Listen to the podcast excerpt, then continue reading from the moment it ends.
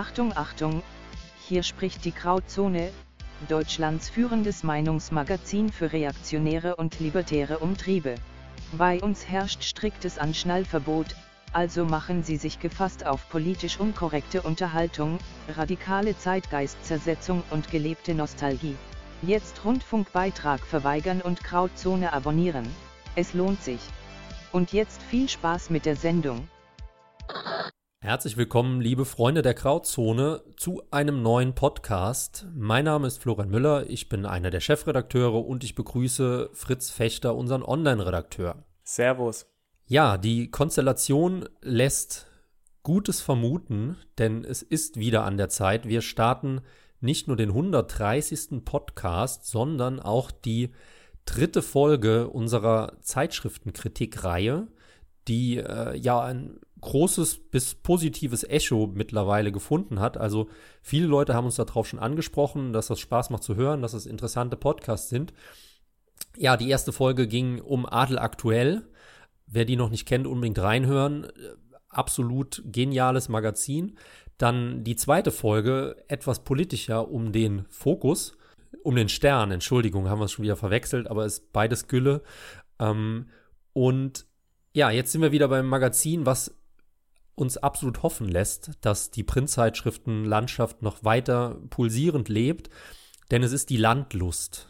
Fechter, du hast es vorgeschlagen, warum sollen wir über die Landlust reden? Ja, ähm, du weißt ja, ich habe ja so eine Schwäche für so unterschwelligen Reaktionismus und mit der Adel aktuell haben wir ja schon total ins Schwarze getroffen. Da lebt ja Deutschland und die Monarchie wirklich noch fort und ähm, genauso verhält es sich mit der Landlust. Äh, wieso das so ist, das werden wir jetzt auf sage und schreibe 178 Seiten ähm, herausfinden. Also diese Zeitschrift, das ist wirklich schon fast Telefonbuchstärke. Äh, Umwerfendes Magazin. Ich denke, äh, wir werden viel Lob, aber auch einiges an Kritik ähm, haben. Das wird auf jeden Fall eine sehr inhaltsstarke Folge. Aber das wird sie ja sowieso immer mit uns beiden. Also ja. würde ich sagen, schießen wir mal los. Genau, ähm, ich würde sagen, wir fangen erstmal erst mit den, mit den Rahmenbedingungen an, bevor wir jetzt irgendwie ins Magazin gehen oder auch in die grafische Gestaltung. Ja, Landlust, ein Magazin, das richtig, richtig groß ist was viele Leute irgendwie nicht so auf dem Schirm haben. Denn ähm, die verbreitete Auflage bzw. die verkaufte Auflage liegt noch immer bei über 800.000 Exemplaren. Krass. Das heißt, die schlägt ähm, ja mittlerweile jedes politische Magazin, wenn ich mich nicht täusche. Ich meine, der Spiegel und der Fokus, der war ja in besten Zeiten über der Millionenmarke. Ähm, aber da sind ja Auflageverluste mittlerweile noch und nöcher. Es geht steil bergab. Und die Landlust, also so ganz kann sie sich davon natürlich nicht frei machen. Sie hat Auflagenverluste. Die, die jetzt auf YouTube den Podcast hören, die werden dann auch im, im Titelbild sehen, dass es so ein bisschen bergab geht. Aber es ist nicht so krass wie die anderen Magazine. Es ist nicht so krass wie die politischen Magazine. Und das zeigt wieder eindeutig, dass ein ja, gut gemachtes Magazin natürlich irgendwie aufgrund der modernen Technik und aufgrund des demografischen Wandels zu kämpfen hat und eben auch leichte Auflagenverluste zu verzeichnen hat. Aber dieses in den Keller rauschen, wo ja immer alle vor Panik haben, das findet einfach nicht statt.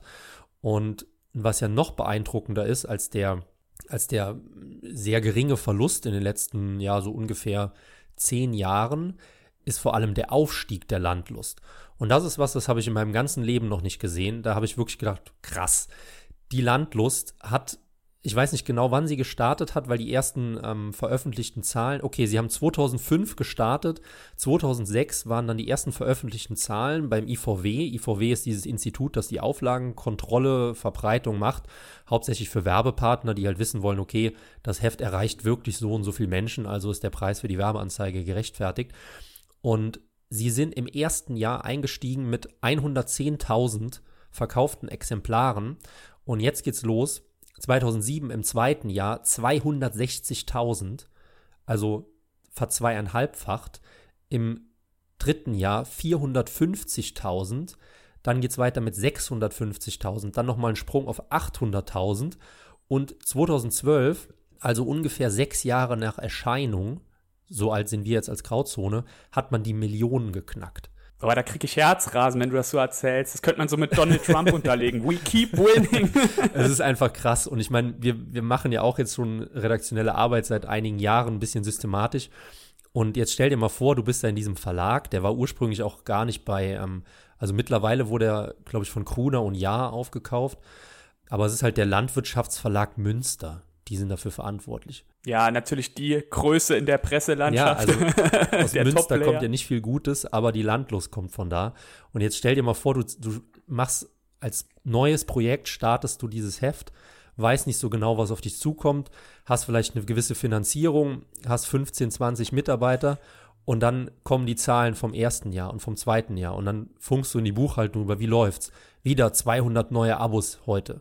Gestern auch. Also unvorstellbar. Überleg dir auch mal, wie geil man das filmig einfach so dann in der großen Landlust äh, äh Netflix-Doku irgendwie so einfangen könnte. Weißt du, so, so diese Druckmaschinen, die so laufen und der Chef, der dann irgendwie so in, in Lederhose und Trachtenjanker durch die Reaktion läuft und sagt, schnell, wir brauchen mehr Erdbeerkuchenrezepte, schnell. Ja. Was wir nicht unerwähnt lassen sollten, ähm, die Landlust, die hat halt, ja, äh, metaphorisch gesprochen, so dicke Eier, dass sie einfach auch mal so nebenbei so Sonderbeilagen so mit mit, herausgibt. Also auf der jetzigen Ausgabe, Juli, August 2023, klebte so ein kleines Heftchen und das ist einfach so ein Vogelbuch, wo halt, wo man halt äh, ja in deutschen Fluren und Weiden Vögel bestimmen ja. kann. Total nett. Also die Adel aktuell hatte einen Poster, das war auch nicht schlecht, aber hier das ist natürlich was ganz anderes. Deswegen war ich absolut begeistert. Ich bin kurz davor, mir das Abo zu holen, weil ich bin ja tatsächlich ein Vogelfreund, wie ich glaube ich noch nie erzählt habe. Ich habe als Kind und Jugendlicher war ich so begeistert von den Vögeln und kenne auch diese ganzen,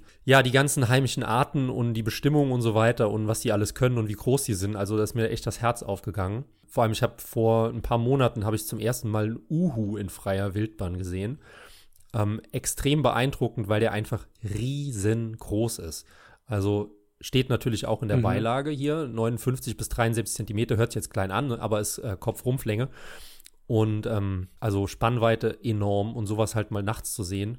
Ja, und natürlich hinten drauf dann die Werbung für das Vogelposter, wo ich auch schon kurz davor war, dann zuzuschlagen. Allerdings äh, überteuert. ja, aber toller Beileger. Ja, aber das ist ja mundgeklöppelt und handgemalt, also aus dem Landlustshop. Ja. Ähm, ja, aber Titelblatt, Gestaltung, wie wirkt's auf dich? Ist geil, oder? Feminin, sanft, ruhig, vor allem gemütlich. Also wir sehen auf dem Cover halt so eine Deko-Element, dieses Einmachglas mit einer Kerze drin und so rosa Blumen drumrum geflochten. Also das ist so, das hat so diese Inga Lindström-Vibes, ja. muss ich sagen. Also ja, es ist halt so, ich meine, komm, kommen wir doch direkt zum Kern der Sache. Wer kauft den Kram? Natürlich unsere Mütter. Und ich glaube, es gibt in der Grauzone-Redaktion und auch in der Grauzone zumindest unter den Kaisern keinen einzigen, dessen Mutter nicht seit Ausgabe 1 die Landlust abonniert. Ich weiß von einer unserer Autorinnen, äh, da ist ein regelrechtes Landlustarchiv auf dem Dachboden. An der Stelle viele Grüße. Also, das, das hat schon was im Rücken. Was ja auch zu erwähnen ist, zumindest jetzt ähm, laut den Verlagseingangaben, dass die weiblichen Leser zwischen 40 und 60 Jahren alt sind wodurch halt diese, unsere Mütter halt nur noch so halb passt, also irgendwie so eine Mischung aus Boomer und Generation X.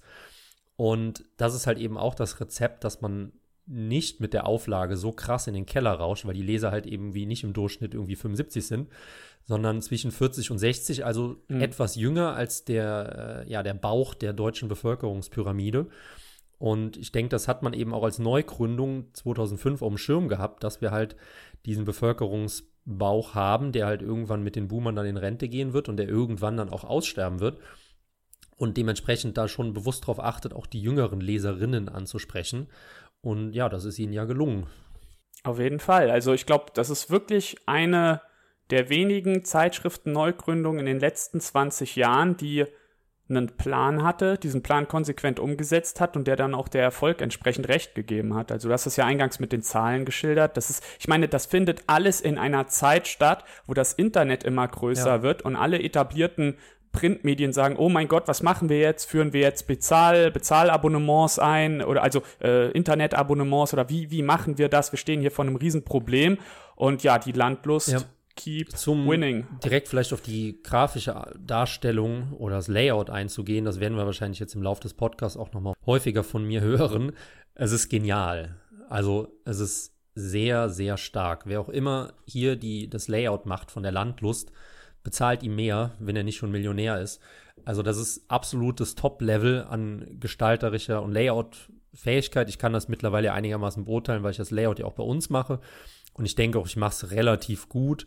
Aber bei der Landlust, da sitzt alles. Ich habe keine Ahnung, wie viele Leute da an der Gestaltung und am Layout mitarbeiten. Ähm, direkter Vergleich zum Fokus, den wir ja letztes Mal hatten. Ich meine, der Fokus ist auch professionell, da werden auch professionelle Grafiker und so weiter arbeiten. Aber ähm, also was hier alles sitzt bei der Landlust ist unvorstellbar, dass jede Überschrift, jede Farbnuance, jeder Schatten ist auf die Seite abgestimmt. Also es ist ein Gesamtkunstwerk, ohne dass es aber irgendwie auffällt, sondern es ist halt dieses, dieses passive Gesamtkunstwerk. Es hat halt einfach von der Gestaltung auch was von der Natur und das ist auch diese, dieser harmonische Effekt, dass wenn man irgendwie in die Natur geht, sagt man halt, wow, das ist so schön, das ist beeindruckt, aber ohne dass es halt penetrant beeindruckt.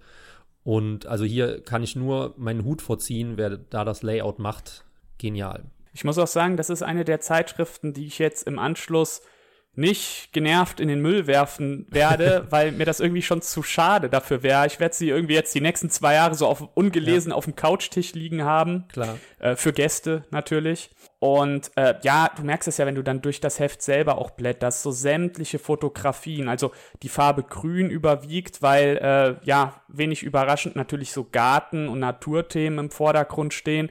Und überall ähm, hast du diesen Hauch von verwittertem Holz und Schiefer und diesem, ja, diesem Stil und dieser ähm, Dekorationskonstellation, die so seit ungefähr so 15 Jahren auch so sehr präsent ist, wenn man beispielsweise in, in Gartengeschäfte geht oder in Dekorationsgeschäfte, wo viel wieder so naturbelassen ist und ähm, sich damit auch so gegen dieses synthetische ja. diesen synthetischen Ikea-Look auch stellt. Also total interessant. Das ist ein Stil, an dem man sich auch nicht satt guckt. Also ich glaube, in 20 Jahren, also Landhausstil nennt ja. man das ja, glaube ich, so jetzt mal ganz grob äh, gefasst. Da kann sich ja jeder Leser was drunter vorstellen. Und das ist einfach was, ähm, da guckst du dich, glaube ich, auch in ein paar Jahrzehnten nicht satt, weil du immer das Gefühl mhm. hast, ach, so war es doch damals bei Oma. So, und das ist ja das gut. Widerspricht halt auch dem Trend der Zeit ein bisschen, weil, sag mal, durch das Internet und die neuen Medien ist ja laut, schrill, grell,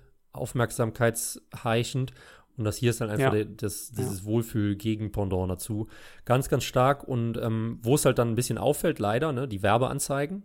Können wir auch noch mal genauer drauf eingehen. Ja. Ähm, und da sind natürlich die Werbeanzeigen werden ja meistens auch von den Werbepartnern gelayoutet.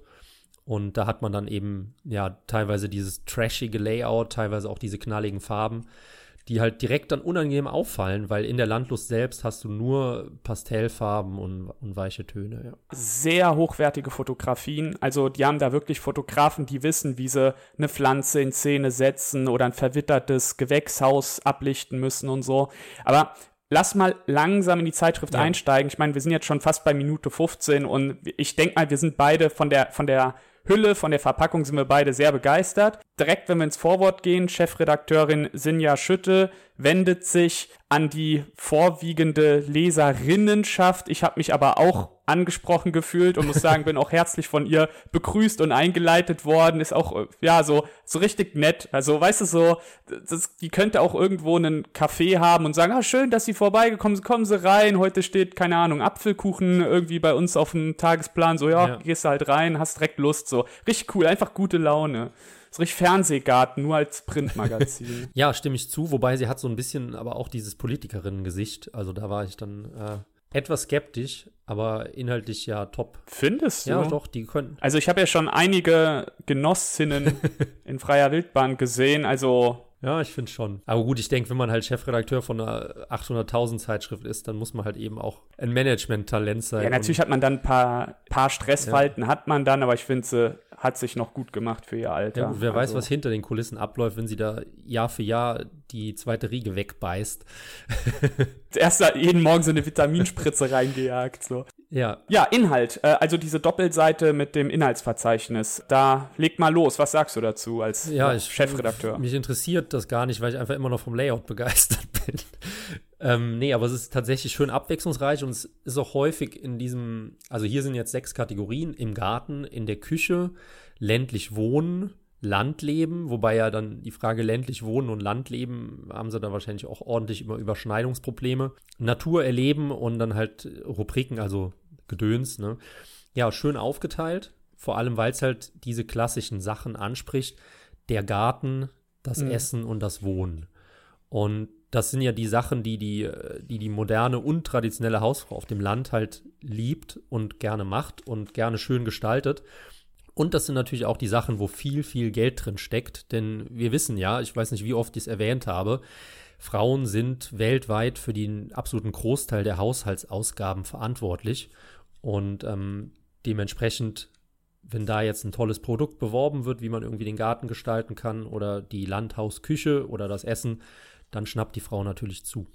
Ja, an der Stelle auch ein großes Lob an Sinja Schütte und ihre, ähm, an ihre Redaktion wie gelassen man hier letztendlich mit dem Dreck und den Herausforderungen der Moderne umgeht. Das Wort Stadt kommt hier nicht vor. Es gibt hier kein Stadtleben oder städtisch wohnen oder in der Stadtküche. Nein, in der Landlustwelt gibt es keine Städte. Es gibt nur gemütliche Dörfer und, und Fahrradwege die auch weit weg von normalen Straßen verlaufen, damit Fahrradfahrer und Autofahrer sich auch nicht ins ja. Gehege kommen. Es ist einfach, die Landlustwelt ist das bessere Deutschland. Genau, und vor allem, sie, sie machen das schlechte Deutschland nicht schlecht, sondern sie ignorieren es einfach nur. Ist ja dann, dann auch eine Frage, die ich vielleicht auch an die Leser stelle, also gerne kommentieren oder eine Mail schreiben. Sollen wir mehr die Gegenseite kritisieren, sezieren, analysieren oder sollen wir eben auch dann eher in diese Landlustmanier sagen, hier sind wir, wir sind der Platzhirsch, wir sind die, die coolen Jungs und über diesen linken Gender-Quatsch wollen wir überhaupt nicht reden, das ist alles affig. Würde mich sehr interessieren, denke ich, da gibt es keine richtig oder falsch, sondern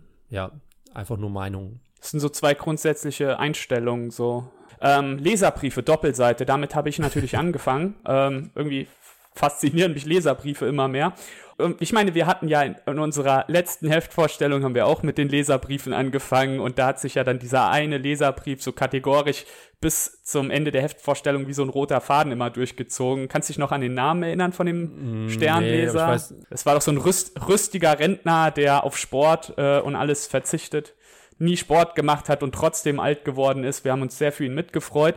Und die Leserbriefe hier in der Landlust könnten eigentlich dieselbe Botschaft transportieren, könnte man meinen, aber es ist einfach nicht so. Man hat hier nicht diese, dieses rüstige Rentnertum, was sich selbst irgendwie darstellen will, sondern es sind vor allem Leute, die sich für die schönen Artikel in der Landlust bedanken und sagen, hey, ich habe mit meinem Enkel das Fledermaushaus nachgebaut ja. und äh, ah, übrigens den Ginster, den kannst du auch äh, auf einer ich, man merkt, ich habe sehr viel Ahnung von Pflanzen, den kannst du jedenfalls auch im Gewächshaus ziehen. So, also so Sachen, so nützliche Informationen, so, also auch total angenehm, diese Leserbriefschreiber von der Landlust. Sehr cool. Ja, kann ich nichts hinzufügen, sogar ähm, fachlich versiert zum Thema Wasserschosse nutzen.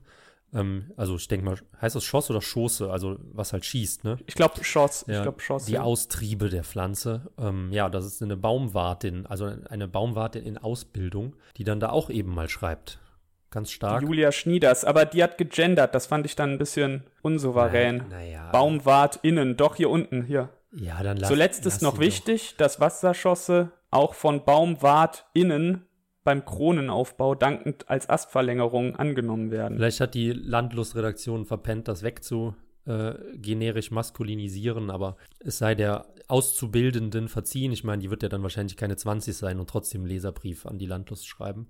Ja, es geht weiter mit, äh, wie, mhm. wie nennt man das? Seite 8. Buntes Potpourri an Gerichten oder Urlaubseindrücken keine Ahnung, sieht ganz nett aus. Das hat ja der Stern ja, gell? Unser Bild der oder unsere Bilder der Woche. Ja. Nur das hier sind jetzt nicht die Bilder der Woche, sondern so. Ja, so Anreißer halt. Genau, Anreißer, ja. ja. So, und dann der, der erste richtige Artikel, wobei man dazu sagen muss, in der Landlust gibt es ja eigentlich keine richtigen Artikel.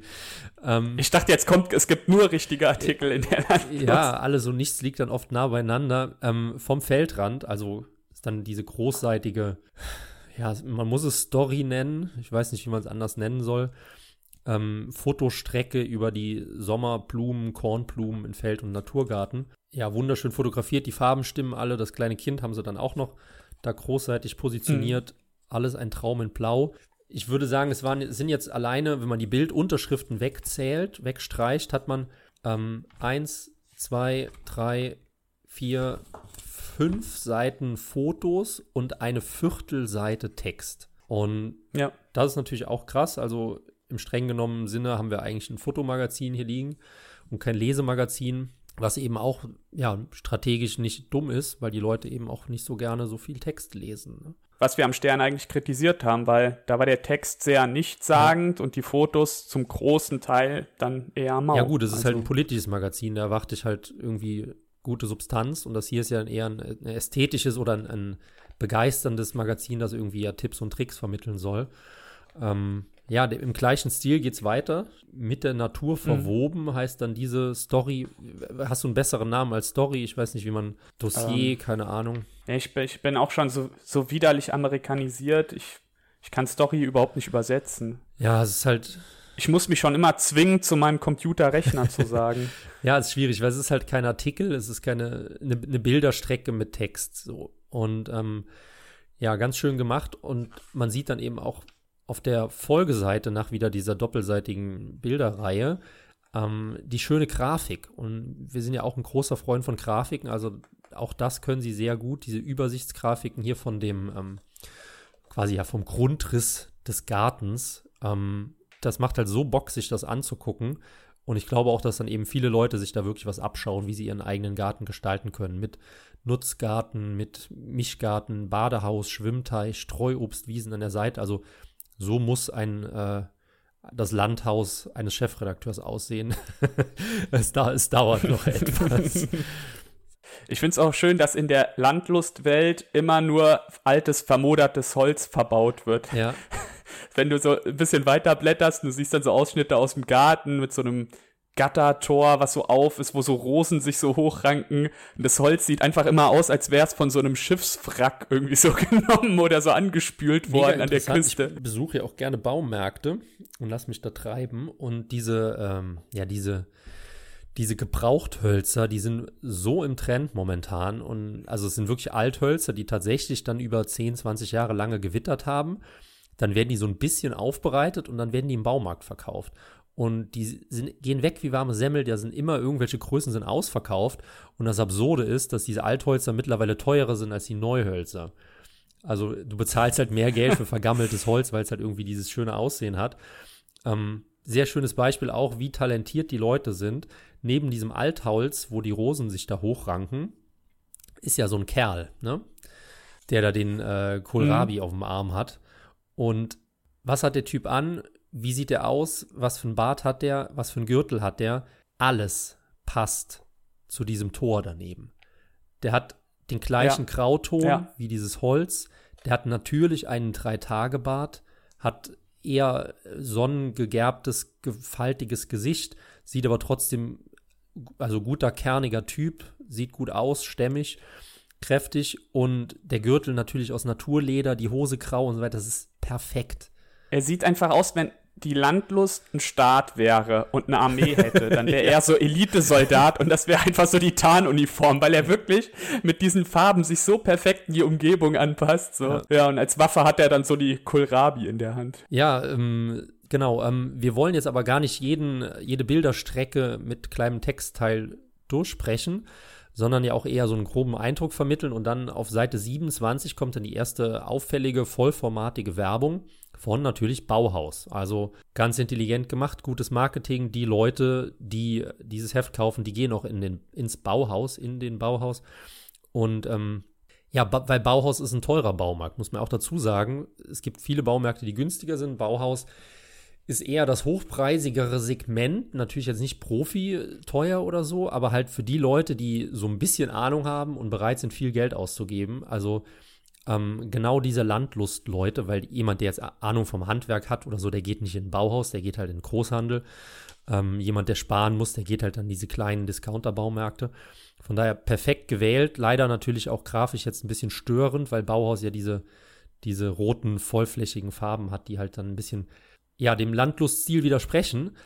Deswegen aber, bevor wir auf die nächste Werbung übergehen, noch die kurze Quizfrage an Herrn Fechter, die wir jetzt mittlerweile eigentlich als obligatorische Institution einführen sollten. Wie viel Rente kriegt die Frau mit dem Gartenschlauch? ähm, nee, und zwar, was glaubst du, was kostet die DIN A4 Werbeanzeige in der Landlust?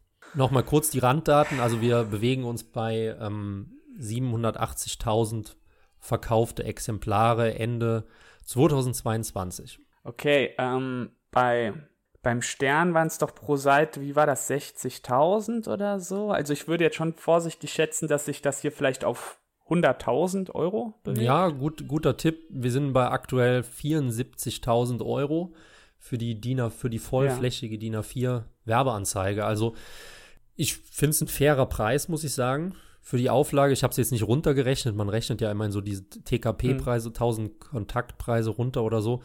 Ähm, und dann passt man das natürlich ans Publikum an. Wie finanzstark ist das?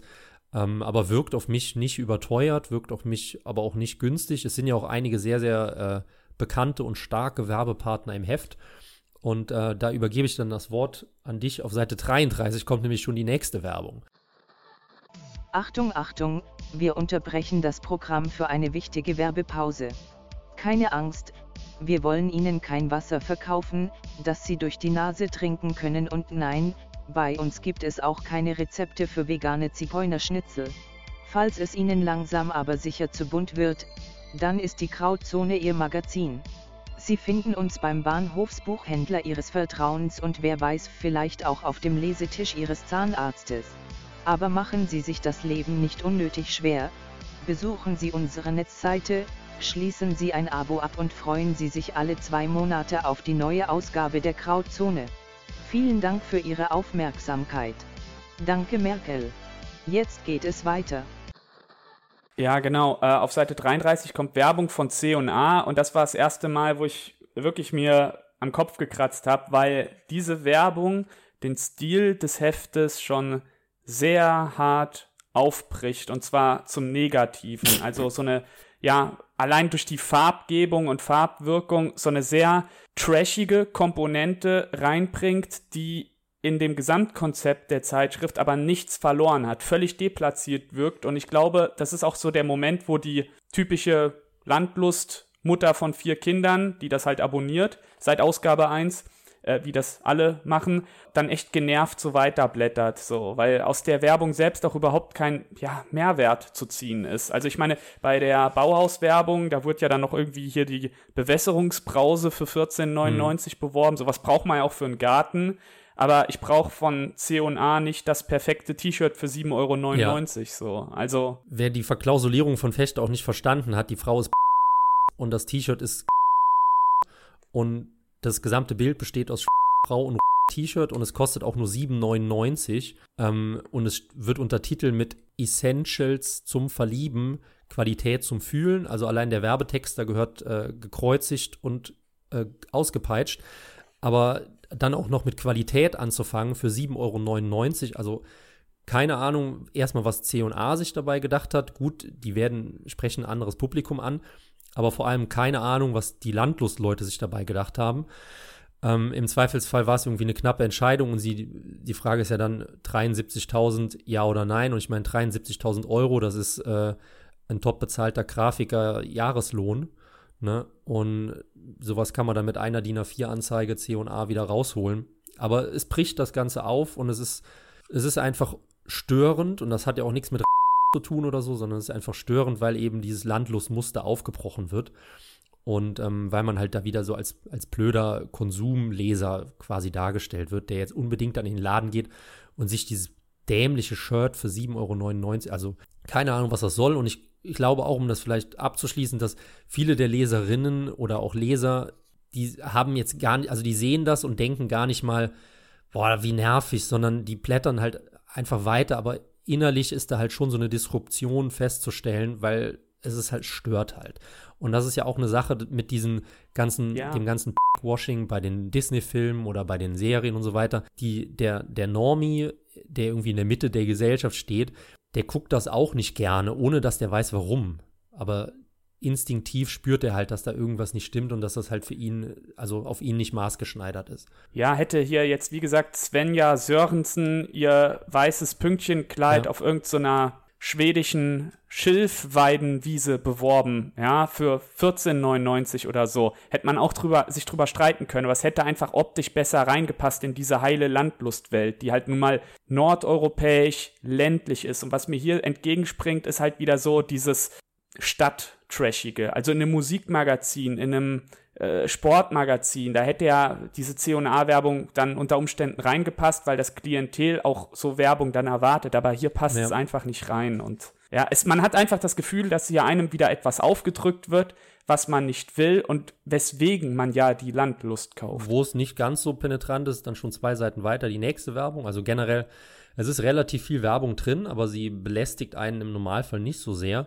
Da ist nämlich dann schon wieder das Anti-Stress-Duo. Und wenn ich mich nicht täusche, ist das äh, die gleiche Werbeanzeige von Adel Aktuell damals, wo es auch um das äh, Magnesiumdepot ging und die B-Vitamine. Und mhm. ähm, ja, da passt es halt, ich meine, Frauen im mittleren Alter sind gesundheitsfokussiert, kümmern sich um Ernährung, dann eben auch um Nahrungsergänzungsmittel, lesen vielleicht die Apothekenrundschau noch nebenbei. Ähm, von daher, da ist es wenigstens, wenigstens äh, zielgruppenbasiert und äh, auch wenn es jetzt optisch nicht ganz so nett ist. Ne? Ja, aber ganz ehrlich, äh, auch Männer in ihrem äh, besten Alter können durchaus mal so eine Magnesium 400 Milligramm gebrauchen. Ich habe letztens nachts einen Wadenkrampf bekommen. Ich bin fast gestorben. Nach, also nach war so schlimm gewesen. Ja, natürlich nach Alkoholkonsum. Ja. Da kriege ich das einfach immer. Und hätte ich da mal die Landlust in der Hand gehabt und vorher die Werbung gesehen, dann wäre mir das nicht passiert. Ich habe in die Matratze gebissen. Es war so ein unmenschlicher Schmerz, aber ich habe am nächsten Tag weitergemacht. Ja, aber wie du weißt, einfach mehr Fleisch essen, da sage ich ja auch jedes Mal dazu. Und apropos Fleisch, dann kommen wir nämlich zu den Fleischtomaten. So, die Überleitung muss ich jetzt mitnehmen. Auch noch ganz kurz dann zu einer anderen Werbeanzeige. Auch sehr spannend. Dann äh, NDR Niedersachsen schaltet Werbung. Also die. Ah, da haben wir schon die Querfinanzierung. ganz ehrlich, es ist mir egal, weil diese Doppelseite wieder so gut aussieht. Der Farbton der NDR-Werbeanzeige ist auf den Orangeton der Fleischtomate abgestimmt. Da merkt man, wo auf einmal die öffentlich-rechtlichen gefährlich werden. genau. Ja, und hier erreichen sie eine Million Leute mit ihrem äh, NDR Niedersachsen-Scheiß. Es, es geht weiter, wie gesagt, Garten, Garten, Garten ist so das überwiegende Thema. Ab und an mal so Gewächshaus, ab und an mal so dieses, äh, wie baue ich ein Insektenhotel. Und ich kenne die Leserinnenschaft der Landlust, das sind ja zu 99% Frauen, machen wir uns nichts vor, wir, wir sind da jetzt so der, der Ausschlag. Ähm, ich, ich kenne dieses Klientel und ich weiß, welche Gespräche sich rund um so eine Landlust entwickeln. Mann kommt nach Hause, Feierabend, zack, Bier auf und auf einmal erklingt die Stimme, kannst du mir nicht auch mal so ein Insektenhotel bauen? die Zeitschrift kann halt unter Ehepartnern durchaus auch Probleme bereiten. So viel muss man dazu auch sagen. ja gut, aber die Vorteile liegen auf der Hand, denn irgendwann geht es ja dann auch in die Gerichte-Ecke über, mhm. also das Kochen. Und das finde ich auch stark, weil wenn ich mir jetzt überlege, dass die Landlust gewissermaßen antizyklisch ist, also die ja trotz dem Siegeszug der neuen Medien doch eine starke, sehr starke Auflage hat und gleichzeitig gegen die Überalterung und die Demografie es ja schafft, sich zu behaupten und was sie auch schafft, sich gegen die Veränderung in der Küche in Deutschland durchzusetzen. Mhm. Also wenn man jetzt eine Statistik hätte, gekochte Mahlzeiten pro Haushalt pro Jahr, dann wärst du bei, wärst du vor 30 Jahren, wärst du bei 350 oder so gewesen. Da ist man halt, wie viele Tage hat das Jahr? 365 mhm. so. Dann wäre man vielleicht 15 Mal essen gegangen und hätte sich was bestellt und 350 Mal hätte die Frau gekocht. Ja. Oder der Mann, so. Und das ist heute nicht mehr so. Also das hat sich komplett gewandelt, zum einen mit der Berufstätigkeit der Frau, zum anderen aber eben auch durch die Lieferangebote, durch die Restaurantangebote, durch den stressigen Alltag, ich habe dann keinen Bock mehr zu kochen, bla bla bla und so weiter. Und trotzdem besteht ja ein essentieller Teil dieser Zeitschrift aus Gerichten und Rezepten, die ja offensichtlich auch nachgekocht werden, sonst würden sie das ja nicht so prominent machen. Und das finde ich ganz stark, weil Essenskultur ist für mich auch immer eine der wichtigsten Kulturen überhaupt, die wir in Deutschland haben. Und äh, da kämpfe ich auch am Herd. Ähm, was mir hier gut gefällt, sind jetzt weniger die Rezepte, weil ich kein leidenschaftlicher Koch bin. Was mir hier sehr gut gefällt, war beispielsweise der Artikel Kulinarische Auszeit, wo ein ähm, ja ein Restaurant in Niedersachsen besucht worden mhm. ist und auch ästhetisch sehr schön in Szene gesetzt worden ist. Das heißt, diese Landlustwelt, dieses Landlustland, von dem wir sprechen, in das wir uns hinein imaginieren, wenn wir durch die Zeitschrift blättern, hat durchaus konkrete Verortungen in der Realität in Deutschland selbst. Und wir werden gleich noch auf weitere Artikel stoßen, wo uns die Landlustredaktion gewollt oder ungewollt, ich glaube gewollt, zeigt, was für ein wunderbares Land Deutschland ist und dass es letztendlich auch an einem selber liegt, zwecks seiner Konsumentenkraft, diese, ja, diese konservativen Lichtblicke auch selbst zu, zu, zu fördern, zu unterstützen und am Leben zu halten. Und diese Lokale, die man auch durchaus zwei Straßen weiter im eigenen Ort hat, in die man aber wieso auch immer nie reingegangen ist. Ja. Und da dann einfach mal die Augen offen zu halten, zu gucken, ey, es, es gibt in Deutschland einfach noch so viel lebenswerte Orte. Es geht hier nicht alles den Bach runter.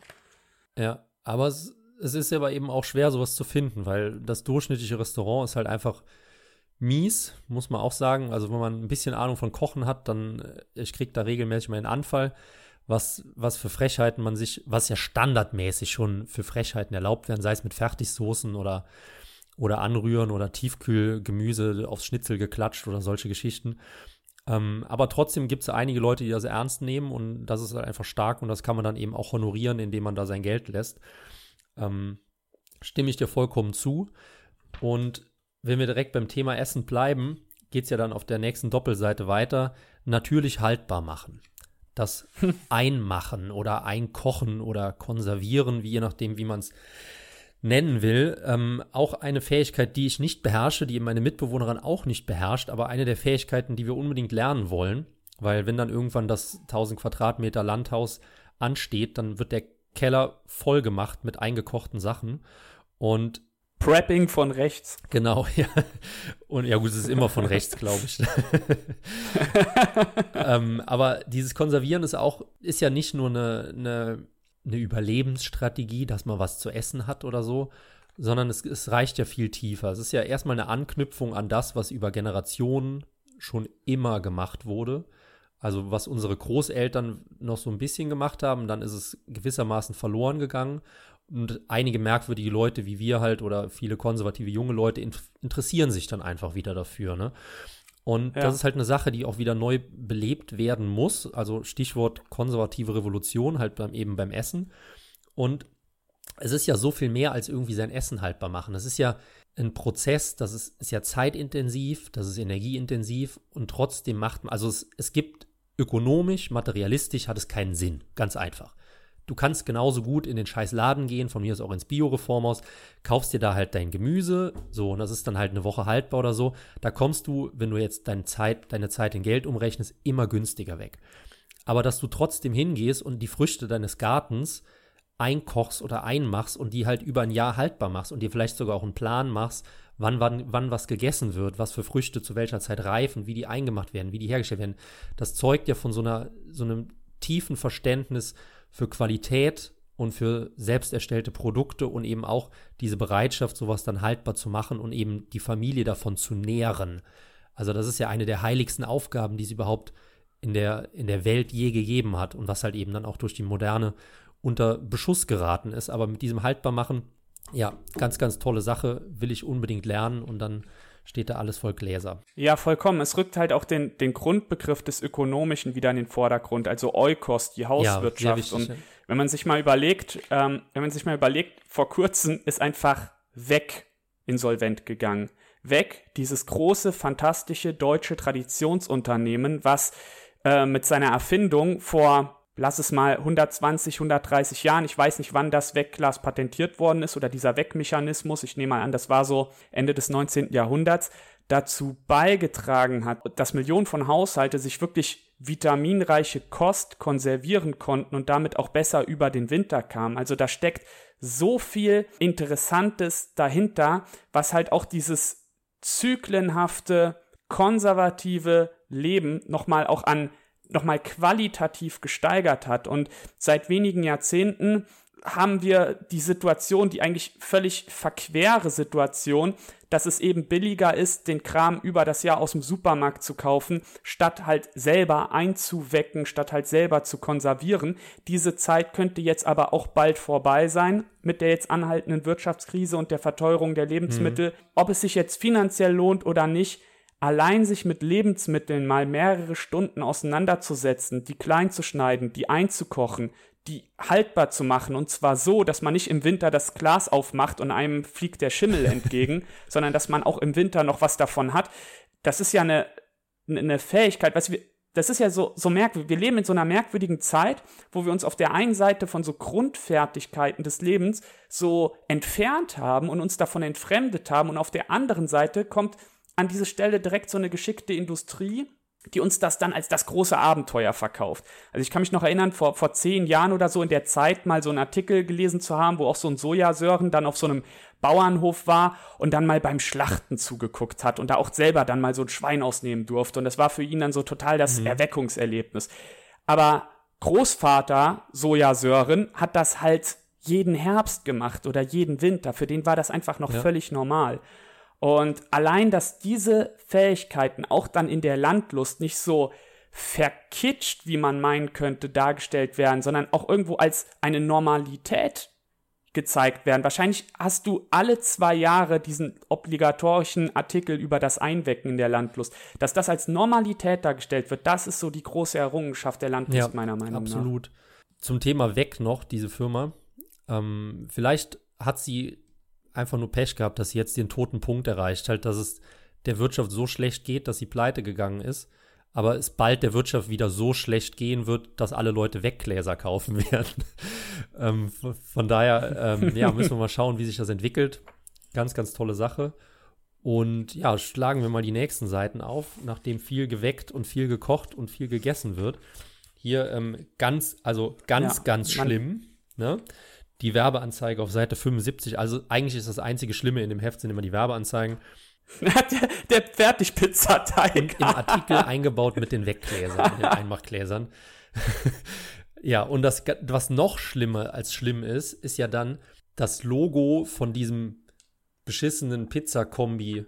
Scheiß, weiß nicht, die Firma steht gar nicht dabei. Aber ich glaube, ich glaube, die, ja genau, die Firma Tante heißt Tante Fanny. Fanny heißt die Firma. Die, aus, aus Dreistigkeit noch eine Grafik von so einer Oma mit einem Kopftuch. Als hätte eine, eine deutsche Frau, die mit Kopftuch noch unterwegs war, was ja früher normal war, als hätte die jemals eine scheiß Pizza gemacht. Also ich erinnere mich an meine Oma. Meine Oma war ähm, 27er Jahrgang und ähm, auch sehr ganz, ganz spannend. Das war ja bei den Leuten auch normal in der Gen Generation.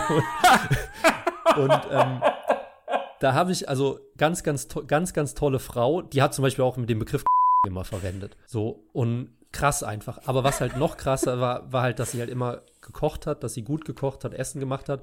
Gleichzeitig aber nicht so dieses übertriebene, wir brauchen jetzt Eisbein mit drei Gängen oder so weiter, sondern einfach dieses bürgerliche, guck, was dort auf den Tisch kommt, aber trotzdem halt frisch gekocht. Und meine Oma hat äh, nie Pizza gegessen. Nie weil die Pizza war eine Mafiatorte und die Mafiatorte war ein Produkt von italienischen Gastarbeitern. Und auf die hatte sie halt keinen Bock, verständlicherweise. Und das wird, das ist so, so utopisch, wenn ich die, ich habe da auch oft drüber geredet und so weiter. Sie, die will das halt einfach nicht. Da ich ja, Oma, warum denn nicht? Isst das doch mal. Nein, ich esse das nicht. Punkt. So, also auch diese, diese norddeutsche, ja, norddeutsch war jetzt nicht, aber aus Hessen kam sie, ähm, diese, diese bisschen Sturheit, dass man halt sagt, na, aus Prinzip werde ich das nicht machen. Und das ist auch so eine Sache, wo ich mir wünsche, dass halt die konservativen jungen Leute ein bisschen von lernen. Also klar kann man irgendwie alles ideologisch begründen oder gut oder schlecht finden und so weiter, aber es gibt halt einfach so, so Grenzen, wo man sagt, da wird halt nicht dran gerüttelt. So, und ich verstehe das auch nicht, wenn ich, also ich bezeichne mich als sehr konservativen Mensch und ich bin ja auch ein migrationskritischer Mensch. Ich esse nicht beim Döner. Punkt also ich habe meinen letzten Döner irgendwie vor acht Jahren gegessen und so weiter. Und irgendwann habe ich mir mal abgesehen von, dass es halt minderwertiges Scheißessen ist in häufigen Fällen, ich, ich will das nicht unterstützen und ich finde das nicht gut und ich will das auch gar nicht begründen. Das, ich möchte das nicht. Ich habe da eine innere Abneigung gegen. Also gut, die Leute sollen ihr, ihren Betrieb haben, das ist alles in Ordnung. Ähm, wenn die arbeiten, das ist auch in Ordnung, aber ich möchte daran keinen kein Teil haben. Und das war so ein Denken, was halt viele alte Leute hatten, wie eben meine Oma auch. Ja, ganz, ganz merkwürdig. Diese, diese Ablehnung, die sich nicht erklärt, das ist so eine, so eine Einstellung, die ähm, ja vor ein paar Jahrzehnten irgendwie gründlich abtrainiert worden ist. Ja, und vor allem halt die Reaktion darauf, wenn man mal sagt, ich möchte das nicht. Ja, warum denn nicht? Warum denn nicht? Muss man, alles wird dann immer hinterfragt und erklärt. Naja. Äh, was sagst du dann zu dem kommenden Artikel? Wo sind wir jetzt? Ich habe vor lauter Zornesrede hier wild durchgeblättert. Jetzt habe ich die Seite verloren. Bei 75, 76. Nach dem Pizzateig, ja. Genau, genau. Ähm, ja, die Kindergeschichte. Auch ganz, ganz wichtig, ganz, ganz toll, weil ähm, viele der Leserinnen sind ja dann auch in dem Alter, wo man sich überlegt, kriegt man ein Kind oder kriegt man noch ein Kind oder noch ein Kind, aber dass man halt Kinder auch einfach positiv darstellt, das ist so eine wichtige Sache, weil wir brauchen das, das Thema Erziehung und Kinder jetzt auch gar nicht groß aufmachen, aber Fakt ist ja, wenn man hier in der Welt rumläuft, dann sind ja 90 Prozent der Kinder, die dir auf, auf, in freier Wildbahn begegnen, sind ja alle frech und nicht erzogen und benehmen sich daneben und weinen und schreien und so weiter. Es ist ja selten mal, dass du irgendwie eine Familie mit Kindern siehst, wo, wo, wo der Ablauf halt funktioniert und wo kein Terror ist. Mhm. Und ähm, das ist halt wichtig, dass eben, und das ist möglich, es, es hat nichts mit Kindern zu tun, dass Kinder heute so scheiße sind, sondern halt mit der falschen Erziehung der Elterngeneration. Und da muss man halt gegenarbeiten und ganz klar sagen, Kinder können einfach toll sein, Kinder können einem sehr, sehr viel zurückgeben und Kinder können noch lieb sein und sind eben nicht diese, diese Tyrannen, die wieder an der, wie sag, sag mal, Quengelkasse oder so, ne, wo dann mm, mm. die Süß Süßigkeiten da auf Augenhöhe der Kinder sind und da halt irgendwie den Supermarkt zerlegen. Äh, vor allem wir sehen hier auf der, ähm, auf der Titelseite des Artikels eine, eine Gruppe von, von Kindern dargestellt und ich weiß nicht, wann ich das letzte Mal in den Medien, äh, also jetzt wirklich eine, eine Kindergruppe dargestellt gesehen habe, die halt, ja, durchgehend weiß ist. So zum Beispiel bei Ikea, wenn dann da irgendwie so, so, so, so ein Bett mit Rutsche oder so beworben wird, wo die Kinder dann so drauf rumtouren. Du hast immer so das obligatorische Rastafari-Kind dabei. Seit weiß ich nicht, 20 Jahren oder so. Immer ganz obligatorisch. Dann das asiatische Kind. So. Also du hast das immer so ganz forciert, multikulturalisiert. Und hier, das könnten einfach alles Deutsche sein. Ja, sind ja auch alles Deutsche wahrscheinlich. Ich glaube auch bei diesen. Oder Schweden. die ja auch Deutsche sind. So. Ähm, ja. Bei den, äh, bei diesen modernen Werbungen, wo dann halt immer die Minoritäten repräsentiert sind. Ich glaube mittlerweile, da gibt es eine Formel oder so bei, bei so Werbegestaltern, ja. dass wenn zum Beispiel zwei sind, ist eine Minorität ein, einmal autochton. Wir müssen ja mal vorsichtig sein, was für Begriffe wir verwenden, weil wir auch auf YouTube den Podcast hochladen. Wenn es dann drei sind, dann hat man eben zwei Einheimische und eine Minorität.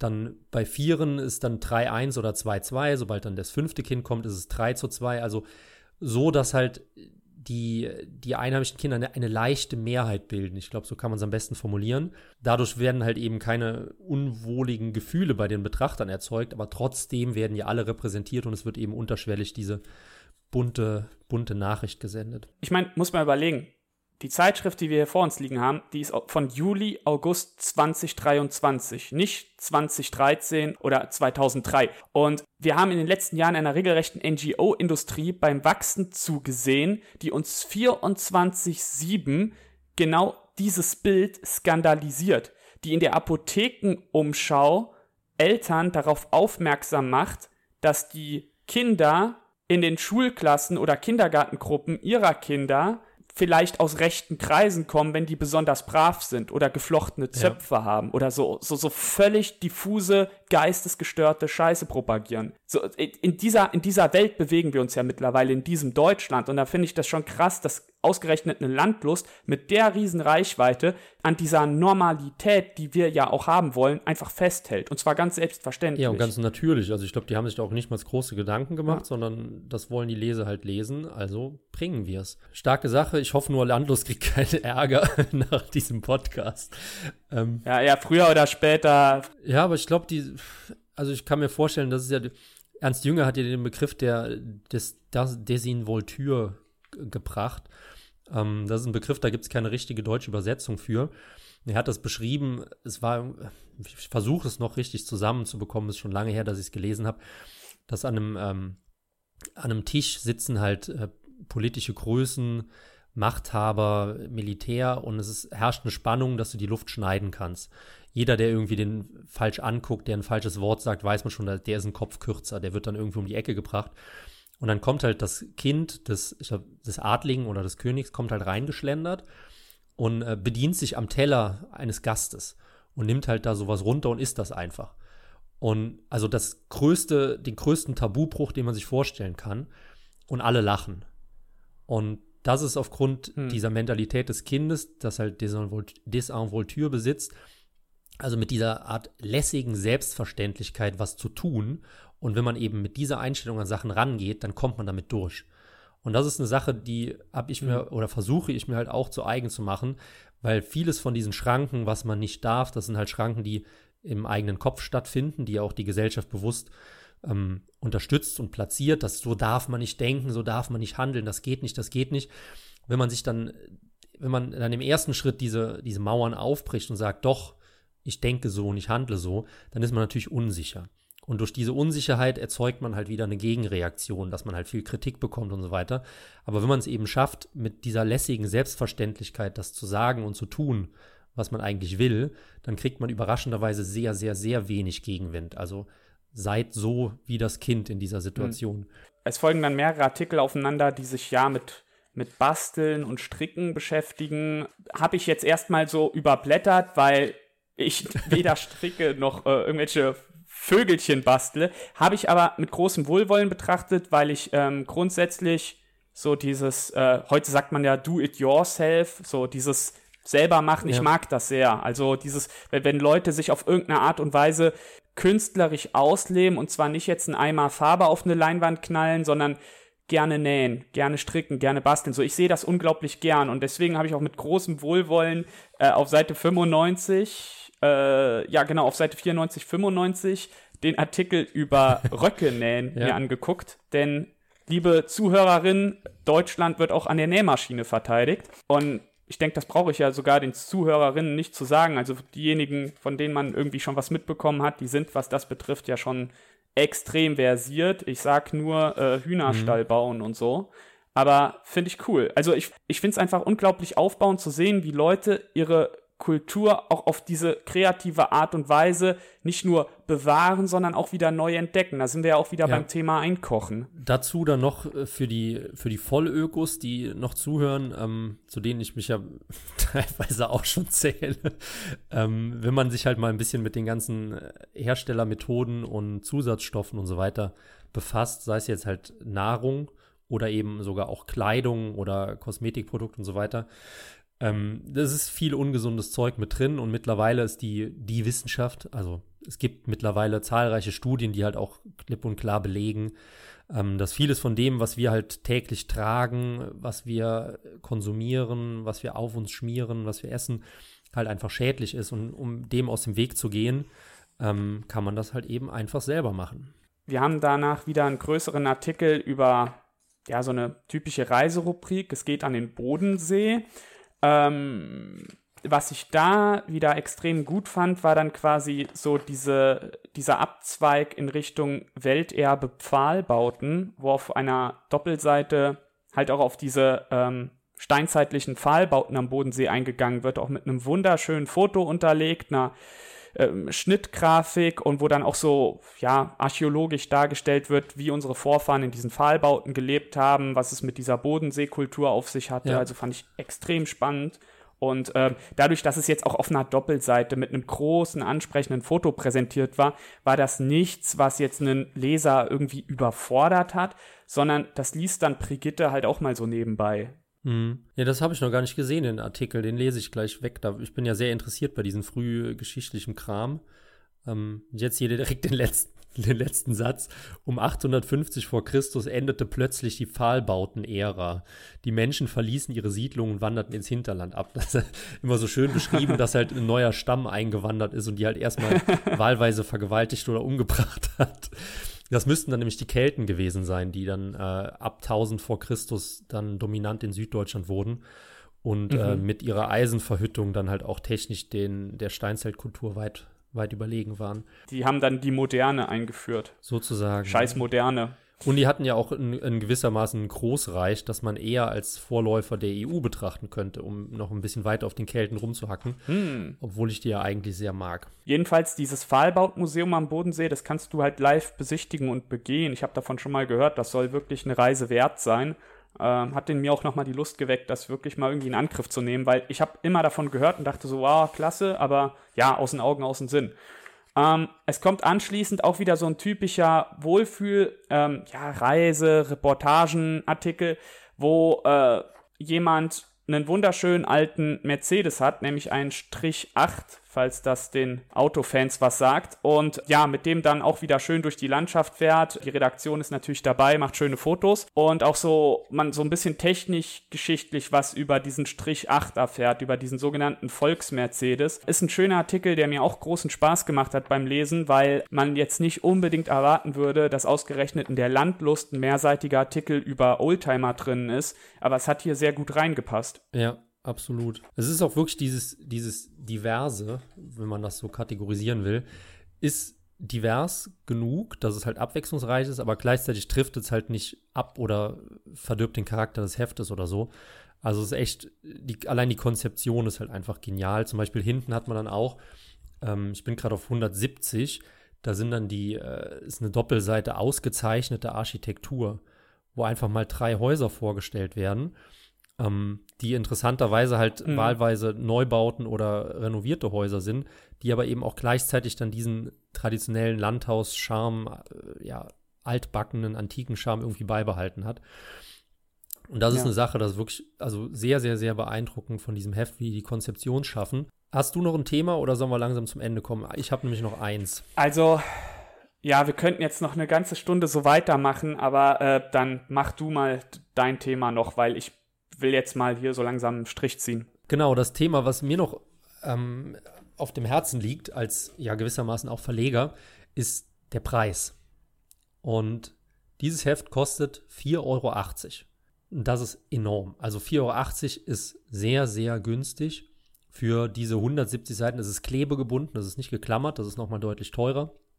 Ähm, dass man es schafft, so ein Heft für 4,80 Euro zu verkaufen und ja offensichtlich auch jetzt nicht die krasse Quersubventionierung hat.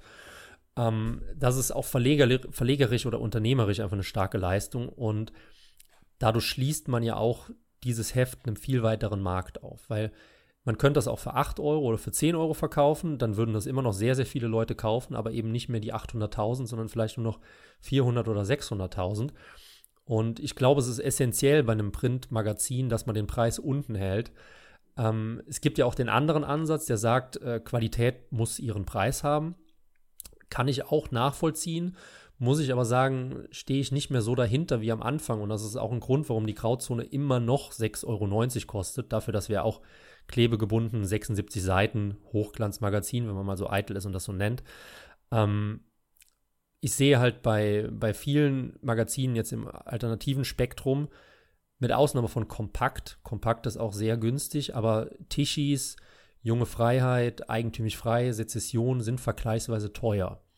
Und natürlich ist es irgendwie schwierig, so eine Preisgestaltung zu machen. Und natürlich sind wir auch jetzt nicht bei 800.000 Auflage, sondern bei einer kleinen Auflage. Aber ich glaube, es wäre möglich, die Preise tiefer zu halten und dadurch eben auch die, die Inhalte, die wir haben, einer breiteren Publikum zu öffnen, weil viele Leute, die sind dann am Bahnhofsbuchhandel und sagen, okay, 10 Euro, ne, das bezahle ich nicht für ein Magazin. Ähm, bei der Landlust ist es unter 5 Euro, können sie halten, offensichtlich. Und da gibt es dann eben auch viele dieser Leute, die einfach sagen, gut, hole ich eine mit. Denn ähm, interessanterweise, und das ist dann auch die letzte statistische Zahl von mir, von den 800.000 Verkauften sind nämlich nur 344.000 Abon Abonnenten. Das heißt, 450.000 kaufen das Heft am Kiosk. Und das ist auch eine unvorstellbar große Quote, wo ja normalerweise solche speziellen Zeitschriften eher über die Abo-Leute laufen. Und hier aber tatsächlich äh, mehr als die Hälfte Einzelkäufer. Ja, interessant. Äh, da lässt sich auch wieder viel draus lernen. Was man noch erwähnen muss, die Landlust profitiert bei dem günstigen Preis natürlich sowohl von Skalen als auch von Verbundseffekten. Sprich, auf der einen Seite kannst du mit einer enorm hohen Auflage den Stückpreis senken. Auf der anderen Seite Verbundseffekte. Es gibt ja neben der Landlust noch eine ganze Palette von weiteren Zeitschriften dieses Verlags, die auch alle ähnlich heißen. Also Landleben ist, glaube ich, ein weiterer Titel. Also es gibt drei, mhm. vier, fünf Hefte. Und die Fotos, die ich für das eine Heft mache, die kann ich natürlich ein Jahr später auch mal in dem anderen benutzen. Und genauso sieht das mit den Artikeln aus. Das ist ja eh das so das Interessante bei diesen Zeitschriftenverbünden oder bei diesen bei diesen Verlagen. Das ist ja bei Adel aktuell genau dasselbe. Die die haben ja auch direkt mehrere Zeitschriften, die dieses Adelsthema ja. bewirtschaften. Und da kannst du ja durchaus Sachen wieder recyceln. Das ist ja was, was bei uns überhaupt nicht zur Debatte steht. Ja, absolut. Dann bleiben uns nur noch drei Sachen übrig. Erstmal vielen, vielen Dank an dich, lieber Fechter, für deine Zeit und den Podcast. Und dann natürlich an die Leser. Ich bin fast geneigt zu sagen, abonniert die Landlust. Ähm, aber dann abonniert doch lieber die Krauzone, damit wir weiter Podcasts über die Landlust machen können, dürfen, sollen. Denn das war natürlich gratis Werbung. Also Sinja Schütte hat uns nicht irgendwie den Tausend darüber gesteckt, dass wir uns heute mit der Landlust befassen. Denn äh, es ist einfach eine beeindruckende Zeitschrift. Also ich ziehe meinen Hut davor. Und jeder, der eben dann ein Interesse an der Sparte Land, Heimat, Garten, Essen hat, der soll mal bei der Landlust reinschauen. Und ähm, ihr, liebe Hörer, Sie, liebe Hörer, schauen Sie bitte auch mal bei der Krautzone rein, denn äh, wir sind auch ein Medienmagazin, ein Printmagazin, stehen auf eigenen Füßen, sind selbstfinanziert, haben leider keine Werbeanzeige vom NDR drin und deswegen sind wir dann auf Sie als zahlende Abonnenten angewiesen. Schaut auf jeden Fall in die Grauzone Printzeitschrift rein und äh, wenn es euch gefällt, dann schließt ein Abo ab. Mir bleibt nur noch zu sagen, vielen, vielen Dank fürs Zuhören und wir hören uns nächste Woche wieder. Ciao, ciao. Tschüss.